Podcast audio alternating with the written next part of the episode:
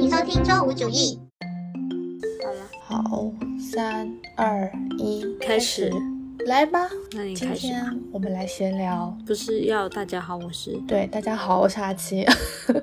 我是豆豆。我们今天又来闲聊，这次的闲聊稍微有一点点主题，嗯，但也不是那么多。我们最近线下活动算不能算丰富，但是相比起以前我们两个天天宅在家里面的，也还是稍微较多吧。所以说可以来聊一聊，而且是一些比较不一样的线下活动。你这样说的好像我们有去一些很特别的东西，但其实也还好。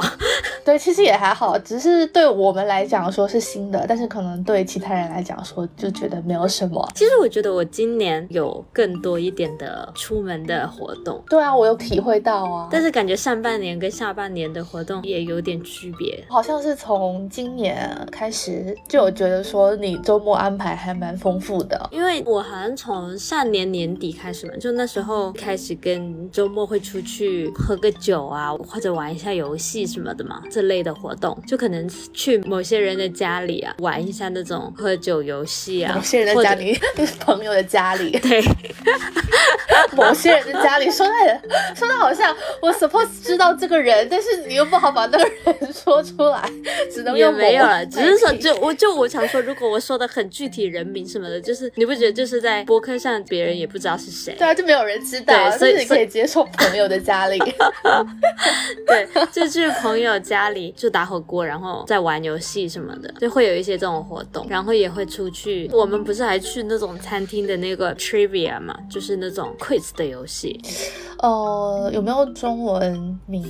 就类，其实就是类似那种就答题的。问答游戏。其实国内好像没有这种类就是似的游国外其，实好像 pub 很多都有这种，你跟朋友一起组成一个队伍，共有很多组队伍参赛。餐厅或者 pub 会准备可能某一个主题的一些题目，然后各组答题，看最后谁的分最高。我们看那个 rehearsal 的第一集，那个主人公也是啊。有参加这种类似的活他动，超他那个是超认真，是不是？是有带带着好胜心在玩这个游戏的。我们没有，我们永远都是倒数，因为他那个题目真的很难，我不知道怎么说，就是它不是常识题，比如说什么哪个国家首都是什么什么，就那种就是感觉就正确率就很、很简单的，但是他们的题就很头溜了嘛，有了是什么？因为我想不到普通话是怎么说。是一些很偏僻的题吗？对对，类似的，你要不然真的比较知道那个领域的，你才会知道。比如说，它就算那个主题是 food 食物，你原以为很简单，但实际也很难。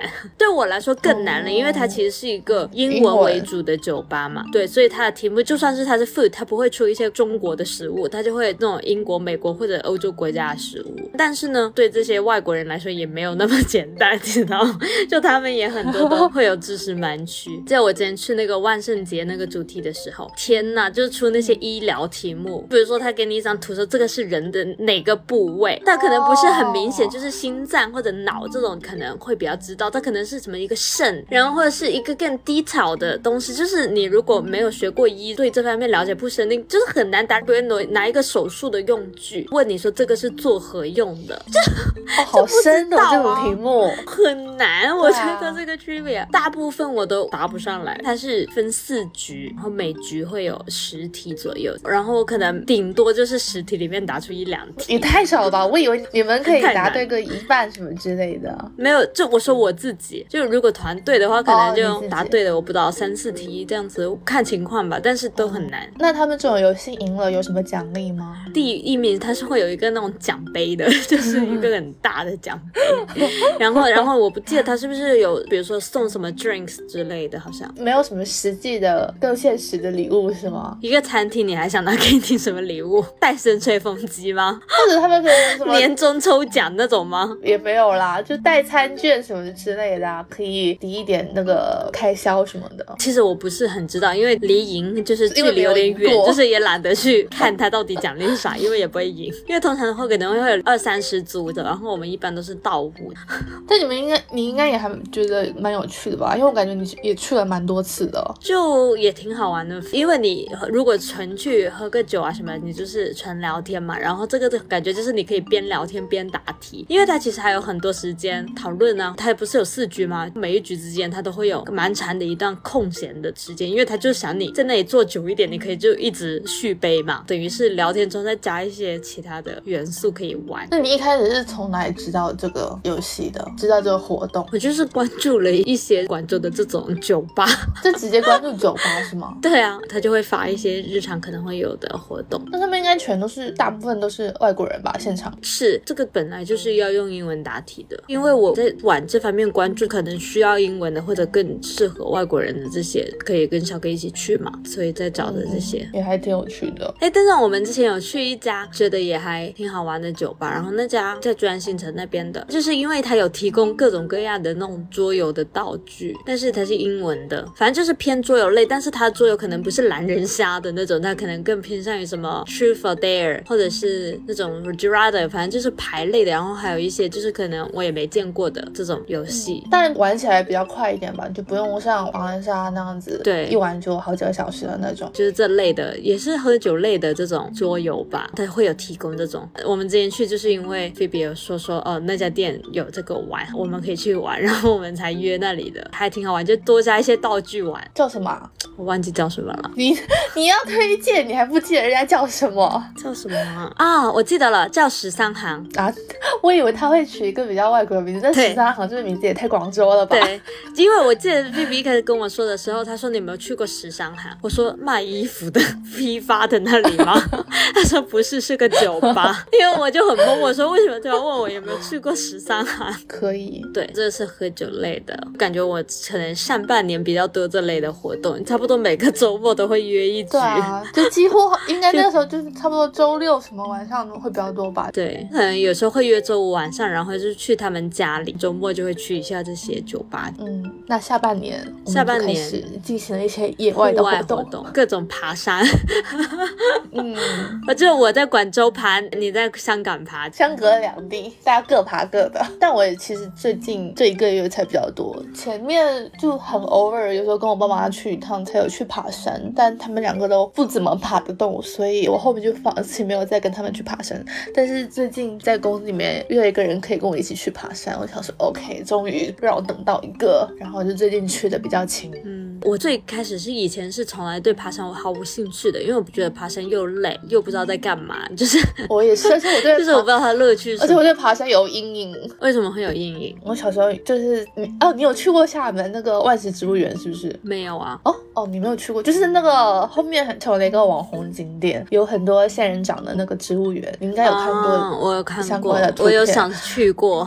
对，它那个植物园呢，后面就是有座山是连在一起的。我小时候，我家就在那个植物园的旁边。然后小时候去爬山，我我就是爬到后面，我就是爬不动，然后大哭在路上，就是真的是走不动了，然后我就嚎啕大哭。哎，我怎么觉得小孩子爬山很有力气呀？我有时候看到有一些路线，家长也会带小孩子去，然后我都累死了。然后我看到小小孩子好像就是很还很有精力一样，我还感叹一下，就觉得说可能小孩子的精力比大人还好，就只要这个路线不危险，他可能累一点也没关系，就小孩子也能去。感觉他们精力好好哦，我都累死。就哦，就是我上周爬的那个，我我在那里上坡的时候，我已经就是气喘吁吁想要停在那先歇一会儿，然后那个小孩就这样子跑跑跑跑跑跑跑的就经过我了，然后我就想说这咋这么有精力啊，就好累我。我也不知道哎，但我觉得那个时候可能小时候也没有怎么运动，我当时我记得也是走了蛮久的，然后我走到后面我真的好累，我就是在那边大哭，真的是身体上的疲惫，不是我不想爬，就是我真的走不动了，很很委屈，我就哭了，然后我就一直对爬山都有阴影，就是觉得这是一件很累，然后又没有什么乐趣的事情，就就觉得没有什么好玩的，所以我一直都不怎么爬山。香港其实很多人喜欢徒步嘛，我就一直觉得说好像没有什么好玩的，所以就一直没有尝试。我记得我小时候，我爸妈会带我去那种景点的时候，就会有爬山，就比如说以前去那个什么张家界，那个什么五指峰山之类的，或者是那种什么丹霞山啊，就是广东这边的，它其实有一些也蛮难爬的嘛，比如说像环山什么的那些，不是也挺难爬的嘛？就它其实是累的。我小时候也去过白水寨，广州这边的，然后我记得那里是有九千九百九十九阶阶梯的，大部分人就是上到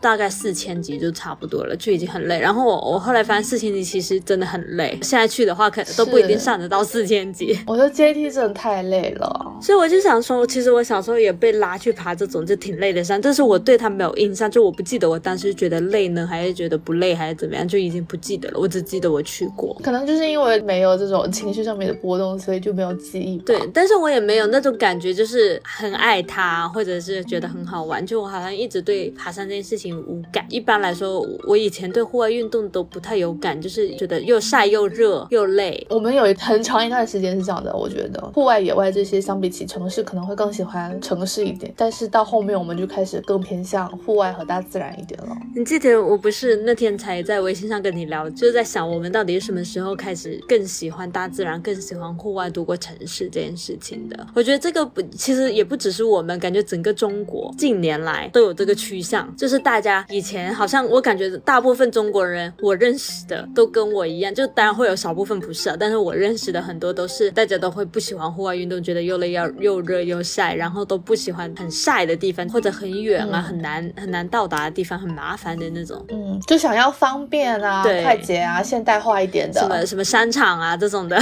对对，你不觉得近几年来中国就是越来越多人真的觉得，是从年轻人到老年人都更喜欢户外的运动？说实话，我觉得老年人本身就很爱户外运动吧。我爸妈这种老年人不会，我妈超怕晒的，然后他们也爬不动。主要是以前在路上有时候偶尔看到有在进行户外活动的感觉，也是中老年人占蛮多的。感觉以前是中老年人比年轻人多，是？我不知道，可能也是因为中老年人的时间比较多，所以他们比较有闲情去探索这些新的东西，也不是新的东西，就是探索户外。那你看最近这几年，就是各种户外运动流行什么露营啊、骑行啊，然后但说真的，我觉得这个事情吧，小红书真的帮了很多，对，推了一把。但是它能推，也是现在人们的生活方式有在这样的一个转变，就它是顺应这个潮流的。我记得当年就是我大一的时候，不是跟我爸妈去美国玩吗？经常就看到那些人在这哪一条河、哪一个山，就大家都在做户外运动，或者就是车上就会绑着那种冲浪板啊，或者绑着什么一个帐篷啊这样子。然后我就记得我爸爸就在感慨说：“哦，外国人好喜欢户外运动啊，为什么外国人这么喜欢在野外玩啊，什么什么的？他们的感觉也是觉得中国人其实不太爱这种的，就感觉现在大家的生活方式有趋向于往更健康、更户外的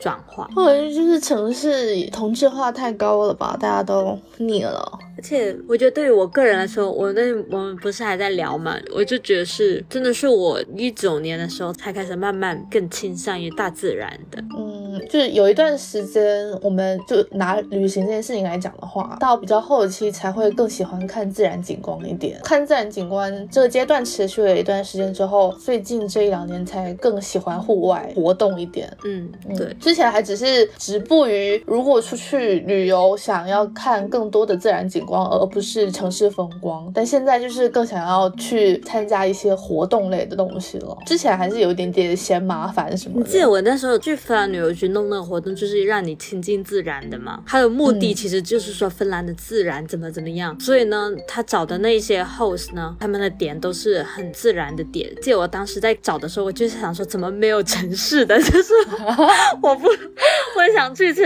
市，你知道吗？所以就是你到那个时候都还在想要就是。对，就是去之前，然后后来，因为你要先选报名的时候，先选你比较偏向于去哪个 host 的家里这样子的嘛，然后他们那边再筛选，再考虑你的志愿这样的应该。然后当时是我记得有一个小哥比较想去的，就是那个人是住在芬兰的一个岛上的，他是要从城市赫尔辛基，然后要坐几个小时的车，然后到某个地方再坐船，然后到那个岛上的。然后我内心就一直拒绝那个，我就觉得哦，好远，好麻烦啊。就我们后来去。的这个其实是第二选择，第一选择我是选了那个那个市长的家里，但是那个 host 是一个市市长，对他本人就是那个市的市长。这个一听就是很方便的那种。对他其实，在城市里，但是那个城市，因为他不是 Helsinki，就是他不在赫尔辛基，他在那个叫啥来着？圣诞老人的老家那个城市。马上查一下。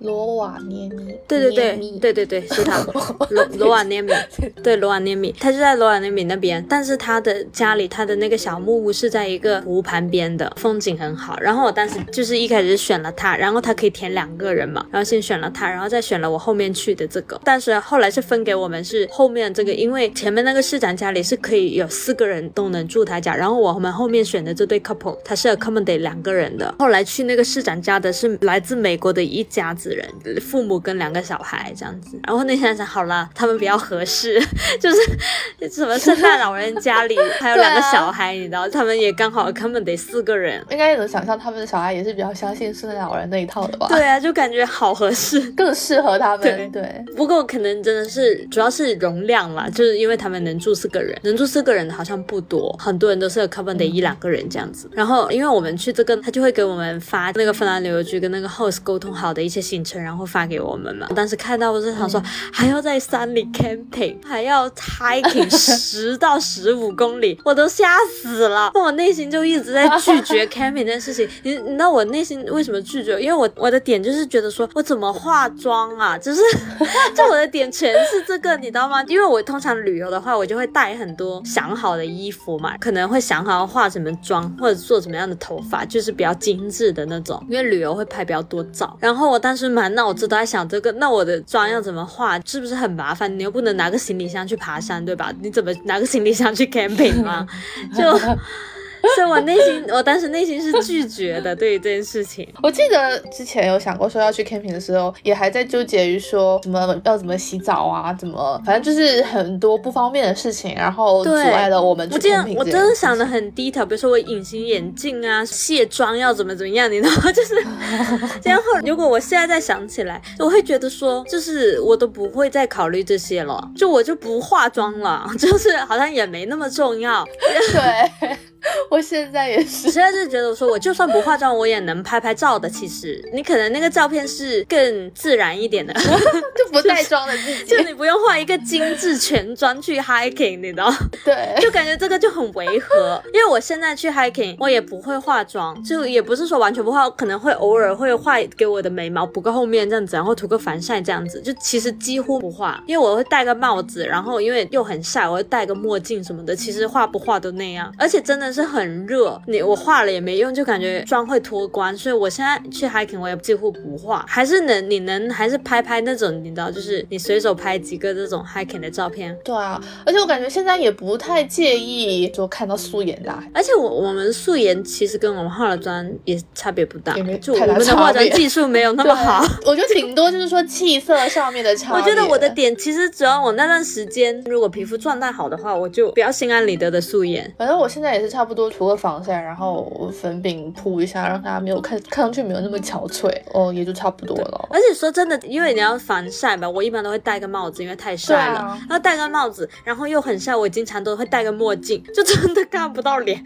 就只有个嘴巴。我就我现在真的是想起来就觉得说，哦，当时这些担忧都好像很没有必要。但是当时的我是这样子想，当时的自己对，而且可能对于这类的活动也非常不熟悉。你记得我不是跟你说，我那次去，虽然我知道 hiking，但是我对于 hiking 没有太大的概念。就是好像那 host 也有问过我说，平时有没有运动啊？就是今天我觉得他可能会想说选什么线吧，就是适合我这种不运动的、没涂过布的小白。对，实际上他选的那一条的确难度挺低的，中途有一些爬楼梯的地方什么的，有一丢丢累，而且后面下雨了，有一点累。其他的是比较合适的，他那个应该就是比较新手友好级别的一条路线吧，就十公里左右。但是我当时真的一点装备都没有带，就是我的鞋子就是普通的 球鞋，然后我的衣服就是日常的衣服，连运动属性都没有，连什么运动 bra 或者运动裤这种都没有，就是日常衣服。你能想到就是普通的，比如说针织长袖之类的对，针织长袖，然后牛仔裤，诸如此类的。哦。然后最大后后来我爬山的那些全部都是他的衣服，就是他第一天我们是爬了个小山，二三十分钟逛一下的那种，我们是骑车骑到那，然后再走走二三十分钟这这样子的。他借了条 legging 跟一个那种冲锋衣给我。第二天去那个 hiking，我就是穿了一条他的裤子，就是感觉有一点像防水材质的那种登山裤吧，还有那种登山靴，底很厚很硬的那种。刚好有你的码数吗？好像大一点，但是他把我绑紧就还好。然后裤子也是大，因为他高嘛，他好像有一米七多那个女生，就那个 host，然后也 是差很多。对，然后他也是就是把裤脚卷起来，然后把那个裤头用皮带把它系紧，这样。然后又是一件那种他们的那种冲锋衣，因为虽然芬兰也是夏天，但他们夏天蛮冷的，就十几度这样，下下雨可能才几度。反正我就他就是借了我一身的衣服，就从头到脚到鞋，你知道，就因为他们是真的很专业，他们是整一个有一个房间专门放这种 gear，他们连单车都有六辆，包含什么山地车啊，六辆单车，他们这是只有两个人吗？对，然后就是因为各种就是什么山地单车，你知道吗？就是有电有 gear 可以，就是那种怎么说啊，可以 change gear，叫什么变速单车哦哦，就有挡的那种。然后反正各种，然后他们还有个船，就是因为它前面不是有一个那种湖吗？他们是有自己的可以出湖的船，真的好多东西。然后有帐篷，然后有很多。我不是说他们那种背包都巨大，他们那种背包就可能有我半个身子这么长，然后里面可以塞帐篷进去的。经常去山里面露营。然后，然后，然后那个背包还能有一个吸管，这样子边走边喝水。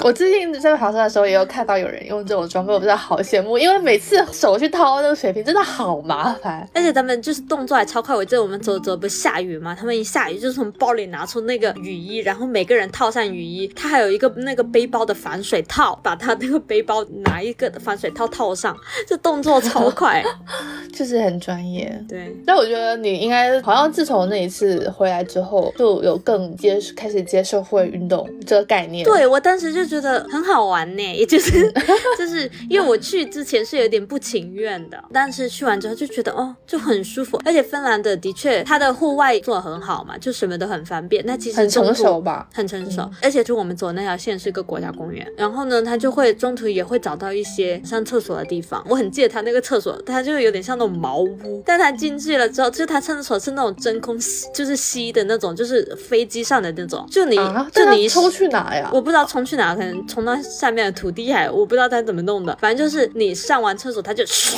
甚至就抽走了，就就是飞机的那种，你知道吗？然后他们就会有那种有一些那种可以煮东西吃的那种地方嘛，就是搭起来的那种木的，就是有个休息点，对木的东西，然后那里就会有一些柴木屋，对木的东西。就是会放一些柴，然后你可以在那里自己生火这样子。大家详情可以去看一下我们豆豆的 vlog，在我们哔哩哔哩的频道。对，我们哔哩哔哩频道就是十年不更新一次。现在我们两个不在一起，都根本就没有人想要自己拍 vlog，太难了。嗯，而且我记得是因为它那个湖的水很干净嘛，是可以直接喝的，所以他们呢就可以去湖那里。真的吗？对啊，他们都直接喝，我吓死了。要烧吗？还是说没有可以直接？因为我还蛮怕拉肚子，我超怕的，我不敢。但是因为我如果肠胃炎发作还蛮严重，就是那种不打点滴活不下去的，我也不敢。但是他们都很自然，都都可以直接，就是舀一舀一锅水，然后就就带过去，舀一锅水，对，然后就带过去做饭或者做汤什么的。我觉得那个就在国内也有点难度，因为它那个设备什么其实不是设备，就是它整个体系吧，对，比较成熟，而且很完善，我觉得。但是它它其他东西又非常的自然，就它没有修葺一些什么路啊或者什么什么的，就它整个国家公园是很原生态的，没有什么人工的东西，嗯，就是做好一些基本的基础设施，对对就好了，嗯。所以我觉得国内有很多这种地方也是可以弄，但就是就是更艰难一点，就是现在来说，因为可能很多没有那么完善的基础设施，就大家得自己解决。就如果之后玩的人越来越多的话，可能 maybe 可以完善一下但是有个问题，就是因为现在像这种突破啊、露营啊也很火嘛。国内很多地方真的火了之后，非常多垃圾，就这个真的很无语，你知道吗？看到小红书上也很多人有在强调这事情，说不要留垃圾在山上，不要留垃圾在自然里面，就是说要自己垃圾自己带走什么的。就像我们的话，去每次都是就带个垃圾袋嘛，就如果有吃什么东西、喝什么矿泉水就塞回去，然后放到背包里就走。但是 somehow 就是因为我去的那些县也不是说特别深山野岭，但是呢，它真的有一些地方真的好多垃圾，就是一。大片垃圾这样子，你就会。那应该是有人停在那里休息，然后都对啊，把对啊垃圾丢，在就。是人一多就会有这种垃圾的情况，你知道吗？很无语，你这样就是会毁掉自然呐、我在香港没有遇到这种情况，就基本上都很干净，然后路上也没有人乱丢。我觉得香港在这方面一直都是做得很好吧。像以前我记得经常说大陆这边的人很多人乱丢垃圾嘛，大家去到香港都不敢丢，因为会被罚款，就在路上也不敢丢，这时候会被罚款嘛。所以我就记得我从小就记得我去香港的时候就经常，就像我爸爸就在那边说哦不要乱丢垃圾啊什么的，因为香港很严啊什么。就我觉得香港在这方面是一直都是做很好的。他蛮注重卫生的了，而且大家也很有意识了。我觉得现在内地可能还没有这方面的意识吧，我觉得，哎，因为内地真的人很多，你知道吗？就感觉人一多，就是怎管不住。什么样的人都有，对，就总会有这样的人。而且我觉得有些人呢，他可能看别人不丢他就不丢，看别人丢他就丢。就反正都有垃圾了，他就再扔上去是。对对对，但是就是真的很闹心。我知道，呃，现在有一些就是 hiking 的路线啊，边走边捡垃圾的那种，你知道吗？嗯，我有看对，就是那种拿那种垃圾的那种夹子，垃圾袋然后拿个垃圾袋这样子嗯边走边捡的这种。其实香港也有这种活动，就是，嗯但他好像我看到有一些是去海滩捡垃圾的哦。嗯，就这种也挺好的，对，真的看着很闹心，你知道吗？就一大堆垃圾。是心情都变差了。而且你们明明就是来大自然活动，就是想说呼吸一下新鲜空气什么的，然后看到一堆垃圾，这些嗯。心情就是变差。是，唉，但总体来说，我觉得爬山的活动还是推荐给大家，可以去试试看。可以来我们小红书看一下我们的 徒步路线推荐，我们都会分享在小红书上。那我们的只能播广州和香港的人吧。广东啦，也不止广州县，但是我们现在的大家都是小白线。对我现在暂时还没有办法走那些太难的，我现在我其实我走小白线有时候走的时候，其实我觉得我还是挺累的，但走完了是啊觉得还好。是啊是啊但是在当下走的时候，我还是觉得好累。然后我内心在想，哦，原来这样我就已经很累了，就不要太高估自己，就是这样我已经累了。对，就是有时候有时候那个坡稍微急一点啊，我可能走几步我就累了一点。坚持的时间没有办法坚持太久。主要就是我们现在走走小白路线还挺好。如果一下子走太难的，我们就可能就对这个丧失了被打击到，可能再也不想去了。对，然后又觉得哎呀，就是是，走不动啊什么的。我觉得大家刚开始走的话，可以挑一些比较简单的，然后风景稍微好一点的。自身条件、身体状况。对对，充分考虑，然后再选择路线，这样子会比较好。我觉得路线上面的风景好不好也还蛮有差的，好看的那个风景真的还就是会给这条路线带来很多的乐趣。对如果没有什么风景，可能都不想走了，就觉得走的好没意思。对啊，然后又很累。但是最近还是很热啊，我蛮想就是，如果是有像类似秋天这种天气的，感觉爬山最适合，很舒服。我也是，我最热的那一次就是去那个海岸线的那一次啊，我真的觉得我要中暑了，好 热！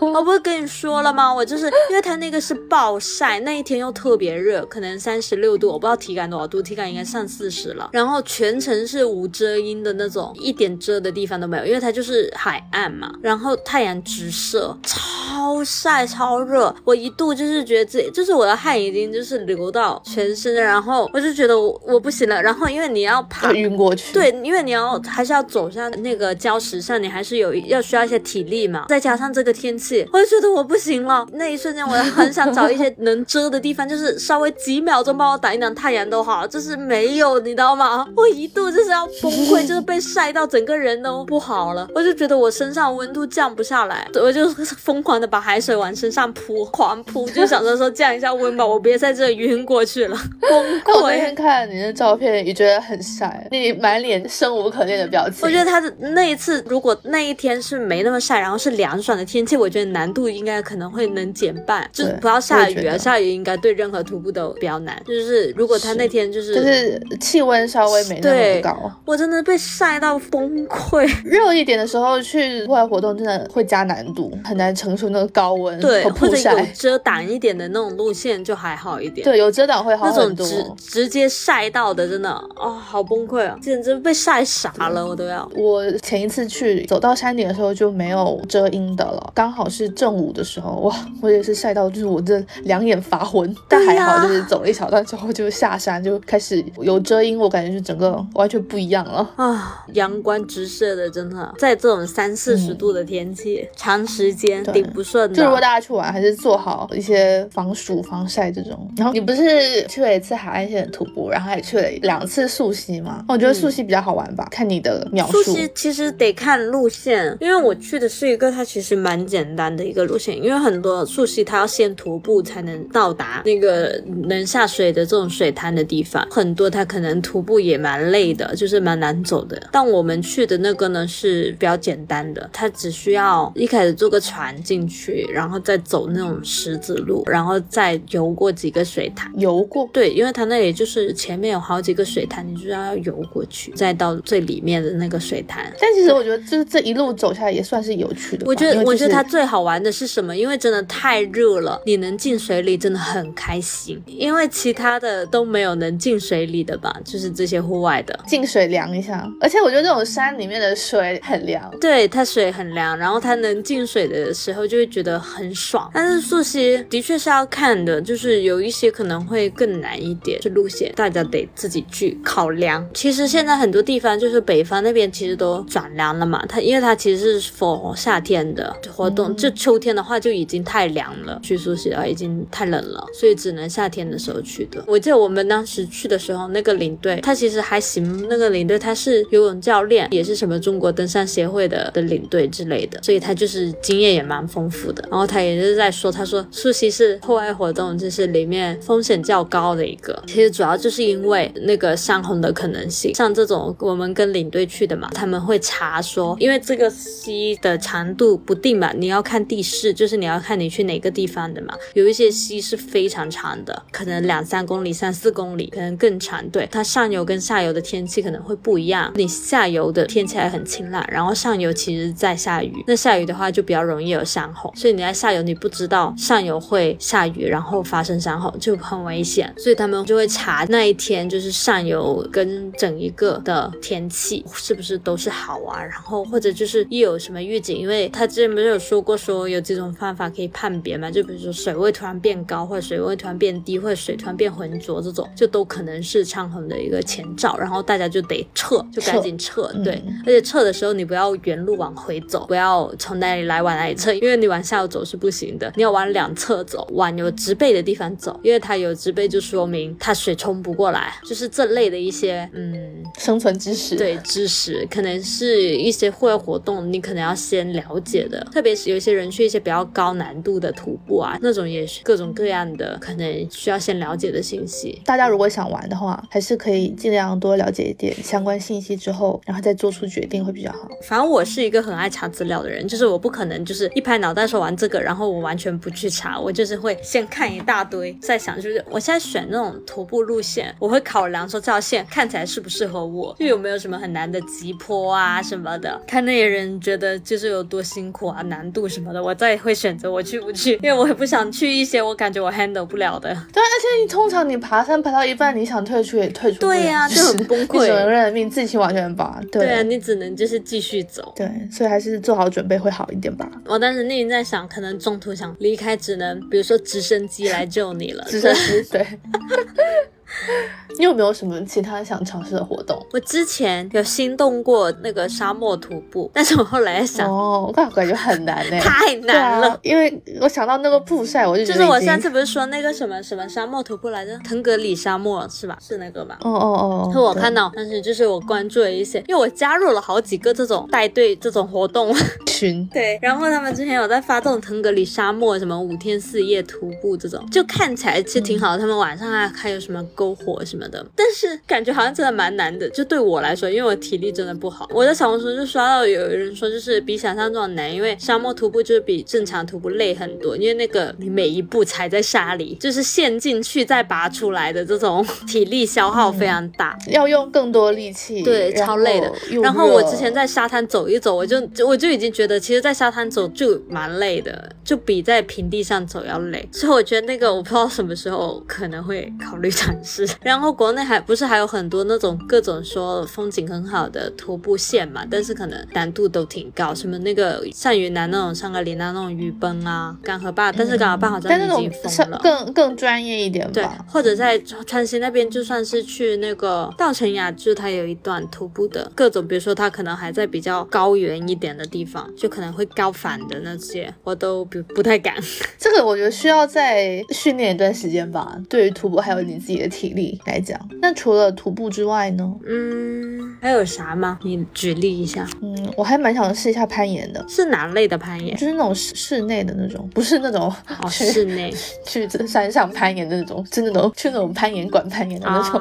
那种应该随时 你想去都可以去吧？是啊，就是想说有机会的话可以去试一下，就感觉莫名挺有趣，就是那种按着那个路线去爬。但我不知道我的体力可不可以，因为感那个消耗也蛮大的，而且你必须得有力气。嗯，但是那个好像管理的你还是可以，就是从简单的开始试。我之前就是我跟着去的那个组织，它有一个那个菲达拉那个攀岩，你知道那个嘛？就还蛮多地方有那个菲达拉，不知道，发给你看。它是在那种悬崖壁上的那种感觉。那种不行，我那种会腿软。但我我不敢去这个，这种我不行，我有一点恐高。对，我有我也有一点。点进去看，这种我我不行啊，这种我恐高，我腿软。对，我觉得我恐高，然后我就不太想去这个。你看到它后面的一些图吗？看到了，就是很厉害，但是 但是我恐高。好像说不是说特别难，就因为它其实不需要你自己的力气去攀的，它有那些脚踩的地方。但这个需要胆量。对，但是我这个我就觉得好吓人，你往下看就是。对我现在光看我的尾椎都已经软了，你知道吗？就是我是属于那种，你知道《刺客信条》那个游戏，它会控制人物爬到最高点，然后从最高点跳下来，嗯，然后他们管这个动作叫做信仰之跃，A leap of faith。我每一次就是因为我会看这种游戏直播嘛，我每一次看到信仰之月的时候，我真的就是我自己尾椎骨就是一凉。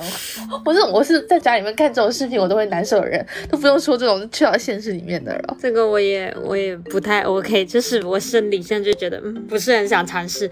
对对对，好不他妈吓人。是，所以说我就想说尝试一下室内的那种。以前小哥在曼城的时候还蛮常跟他朋友去的。我记得我之前在广州有看到过，应该都有这种攀岩馆，还挺多的。然后我看我搜了一下，香港也挺多的。但是你知道很多是那种他有会吊着你，就是有一条绳，就是那种我在广州是看到是有这种，然后小哥就不喜欢，他不喜欢那种有吊着他，他是想要不吊的，自己爬的。那他可以选择不吊的啊，应该可以选吧？就是他有分，好像不行，好像一定得吊。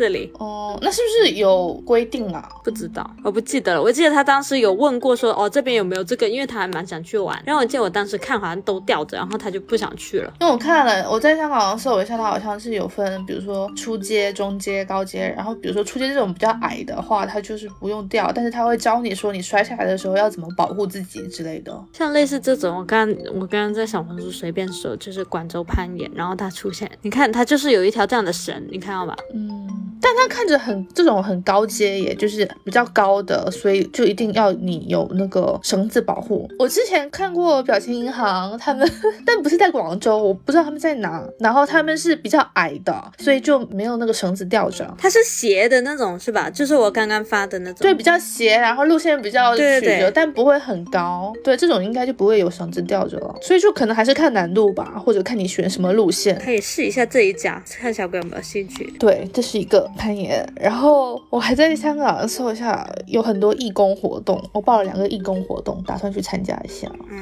做什么？它有一个是回，我报的两个，一个是回收肥皂的，然后还有一个是它有一个厨房可以做食物，然后会打包派给难民。回收肥皂，就是酒店会有很多那种废弃的或者没有用完的肥皂，他们就是把那些肥皂回收回来，感觉挺好的，找一些这种活动去参加。那你在？香港还是挺丰富的嘛，最近开始吧。我觉得找各种各样的活动去参加一下的也挺好的。对，是我前近这段时间不是还就是画那个水彩嘛，但那个真的就是个人活动，对，就画一次之后，有兴趣就继续画，没有兴趣的人就不继续画了。我之前不是也画过吗？你记得吗？在广州的时候。哦，对，你画画过那个油画是不是？对，但是就画完，我没啥事，我不会想着一直去，可能有这种更兴趣爱好吧。如果你有这个兴趣爱好的话，就可能就坚持的下来，会想要一直去。没有的话，就是想说去去一次体验一下就就结束了。是的，好，我们今天是一次成功的闲聊。好的。对希望大家可以多多丰富自己的周末生活。嗯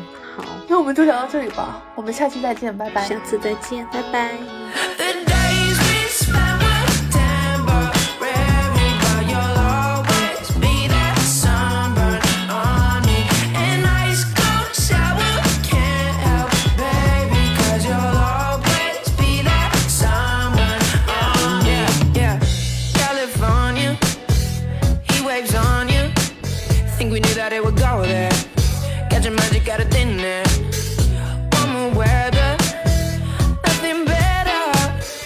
be stumbling the night roll. And you end it with a phone call.